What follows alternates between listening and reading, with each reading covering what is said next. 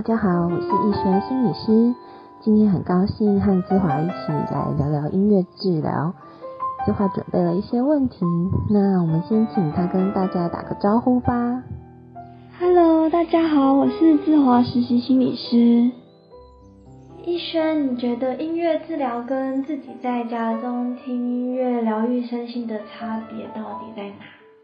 我们通常。在家听音乐都是我们自己被动的接收音乐，然后我们可能听到这些音乐，不管是歌词或是旋律，可能会产生一些情绪或是感受，可是我们没有办法将这些情绪跟感受有一些比较好的抒发或是整理，这就是为什么我们在治疗室里面能够。透过治疗师的引导跟个案的互动，不管是物谈或是实际上用音乐的呃互动，我们可以更知道说，哎，这个音乐为什么会给我这样子的感受，或是这个音乐为什么会带给我呃这样子的念头或是想法。嗯，所以在音乐治疗里。通常会是以音乐为主轴，还是以谈话为主轴呢？我们在音乐治疗里会以音乐为主轴，尤其是像我们有一些个案，他们其实是有可能是非口语的，像小朋友的个案，他们可能因为呃疾病的关系，或是发展迟缓的关系，他们是没有办法很准确的表达他们的想法，或者是。嗯，他们有的甚至真的就无法说话，所以我们其实都是很大量的使用音乐来跟他们互动，不管是用音乐诱发他们的口语，或者是用音乐让他们抒发表达他们的心情。嗯，那你会依个案的状况，或者是不同的情境来选择放一样或者是不一样的音乐吗？嗯，在我呃跟个案互动的时候，我发现很神奇的是，即使是在团体，我放同一首歌，你会发现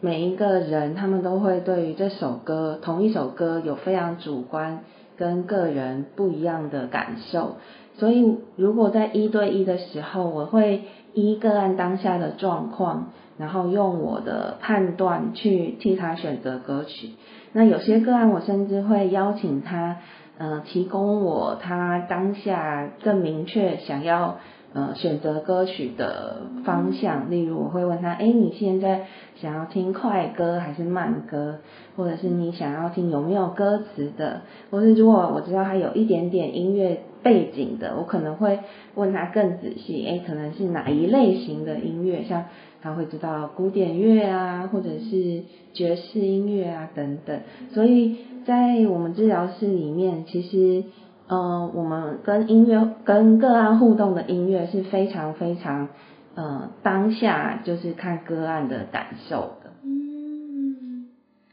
所以你觉得每一个人对于音乐的喜好的不一样，会不会影响到治疗效果？就是如果今天选择这首歌，好像发现哎，谈论起来的。那个谈话的效果好像没有你预期的好的话，你会，诶，你会继续选择继续讨论，或者是你会决定，诶，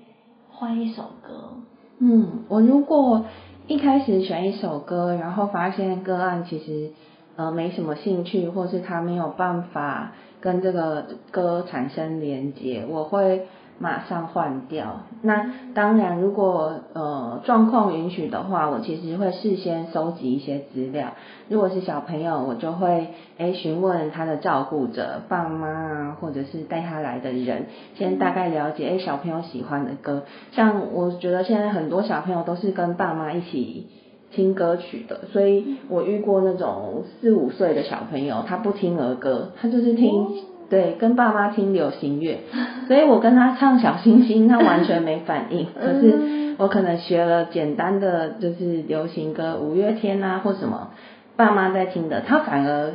比较愿意跟我互动。所以其实那个事前的准备就是收集资料是蛮重要的。那如果对，如果是一般成人的话，我当然也会跟他们哎先了解一下哎他对音乐的喜好。嗯，哦，还蛮有趣的。嗯，嗯，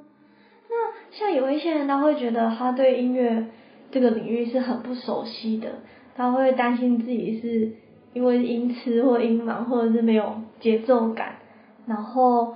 会对于选择音乐治疗来作为他呃治疗方式的呃考虑，可能会有点不太确定，会有一些疑虑。嗯。不知道你对这一块的想法是？在音乐治疗当中，其实我们使用音乐的方法有很多。那当然，我觉得最简单的就是聆听音乐。那我们其实呃，音乐治疗也是有很多学派。那有一个学派叫音乐引导想象学派，它其实就是很只有很单纯的是聆听音乐。那它的比较多的重点是前面的物谈跟引导，还有准备这一块，所以我觉得，呃，尤其是对于一般成人，这个方法可能对他们来说是比较没有这些压力。但是我们在团体里面，其实常常鼓励这些好像自己觉得自己没有音乐背景或是音乐能力很差的参与者，我们会跟他们说，音乐治疗课程，我们的音乐不是在。上音乐课，我们不是在教你任何技巧，或是不是在比谁的呃音乐好听？我们单纯就是将音乐只是一个媒介。那我们很简单的拍拍鼓啊，或是摇摇铃铛，这都没有一定呃怎样去操作，就是可以随着个案的心情去发挥他想要怎么去使用乐器。所以我们通常都会先做一点简单的解释，让这些来参加的个案不要担心，就是说他们来好像想到以前上音乐课的那个挫败的感觉，对，所以这就是不会音乐或者是不擅长都是没有问题的。那音乐治疗跟一般智商那种会循序渐进的那种改变历程。是一样的，还是说它是每一次的治疗都会有不同的目标，嗯，不同的处愈方式？是，我觉得，嗯，因为治疗其实跟那个架构其实跟一般智商是很像的。嗯，像当我们在遇接到一个个案，我们都会，嗯，帮他设定就是短期、中期跟长期的目标。那当然，我们也会。呃，随着跟个案工作的次数增加，然后去调整，哎，这些目标可能会改变。然后尤其是小朋友，那我觉得小朋友比较特别的部分是，即使我们有帮他定了一些目标，可是因为小朋友每一次进来的状态实在是太不一样了，尤其是特殊小朋友，他们很容易受到。呃，外面事件的影响，也许他今天在幼儿园跟小朋友有有有了冲突，那当他进到治疗室的时候，他当然就不会有一个比较好的状态，所以我会选择先去让他抒发那个今天有有一个冲突的情绪，让他能够先有一点像稳定下来的感觉，进而再。呃，转回我原本设定想要跟他工作的目标，也许是增强口语，也许是增强肢体，也许是加强他认知的部分。所以在小朋友方面，要跟着我原本设定的目标，其实是会是困难一点点。不过那个大的目标一定会在，例如说他最近就是需要口语的加强，或者是就是需要人际互动的加强等等。嗯。那一般谈话性的智商会因为智商是每个人不同的风格，然后呃，物谈也会有不同的呈现。那音乐治疗师的风格也会带来不一样的治疗历程吗？嗯，是，就是我觉得每个治疗师像我们喜欢的风格不太一样，所以我们使用的像我刚刚说的音乐治疗有很多不同的学派。那我们每一个呃治疗师念书的呃学校，他可能呃使用的学派也不一样，所以我们常常用的方法，其实每一个治疗师会有自己喜欢的方法，所以这多少也会影响每个治疗师喜欢呃工作的族群。嗯，对，就像有些人可能喜欢用比较行为学派，那那就会比较适合小朋友。嗯嗯，那如果有一些是比较心理动力学派，或者是呃比较多音乐即兴互动的，那这样的治疗师就会也会有不同喜欢的族群这样。疗师会跟一般智商师一样，会有可能面对到伦理议题啊，像是嗯、呃我们很常听到的双重关系嘛。嗯，音乐治疗师在呃至少我受训的美国，我们也是会有叫做音乐治疗师的伦理伦理，它那个算什么伦理规范？嗯就是它有很明确的列出，嗯，好几点，就是这是要遵守的。因为在美国，音乐治疗是可以取得专业的证照，所以当你取得专业证照，然后你就必须遵守它上面的伦理规范，不然你也是会被取消这个证照资格。所以我觉得应该各国就是有受到呃正统的音乐治疗训练的治疗师，应该都会被规范在这些专业伦理的范围之内。嗯，可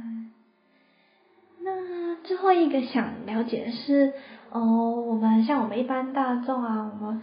会或者是有心理相关背景，我们要如何去了解或是判别一位音乐治疗师的专业性，或者是他的基本信念是什么？嗯，我知道现在在台湾，因为音乐治疗不是一个有国家考试的专业，所以其实我常常听到大家诶有一点呃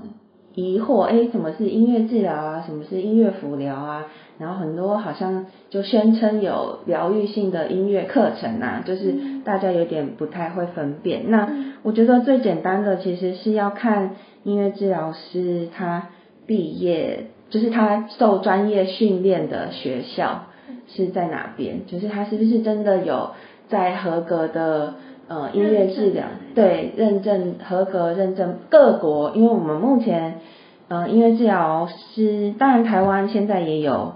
嗯两个就是音乐治疗所，所以台湾其实也慢慢的在培养本土的音乐治疗师，不过。嗯，早先我们其实都是从国外学习回来的，所以其实你是可以看音乐治疗师在哪边受训。那如果要看他基本信念，其实我觉得有一点点困难的，是因为音乐治疗其实真的也蛮多学派的，嗯。所以我们也不一定都能够去深入的了解各个学派。嗯，对，其实我我们在学校的时候，当然每一个学派都有大概了解一下，可是我也没有每一个学派都很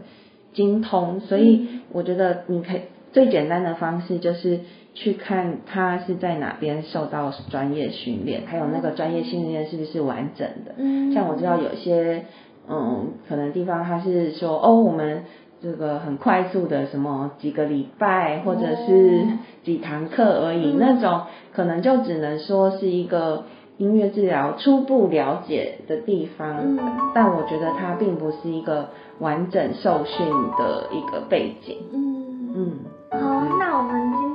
题就到这边，谢谢易轩心理师。谢谢谢谢大家。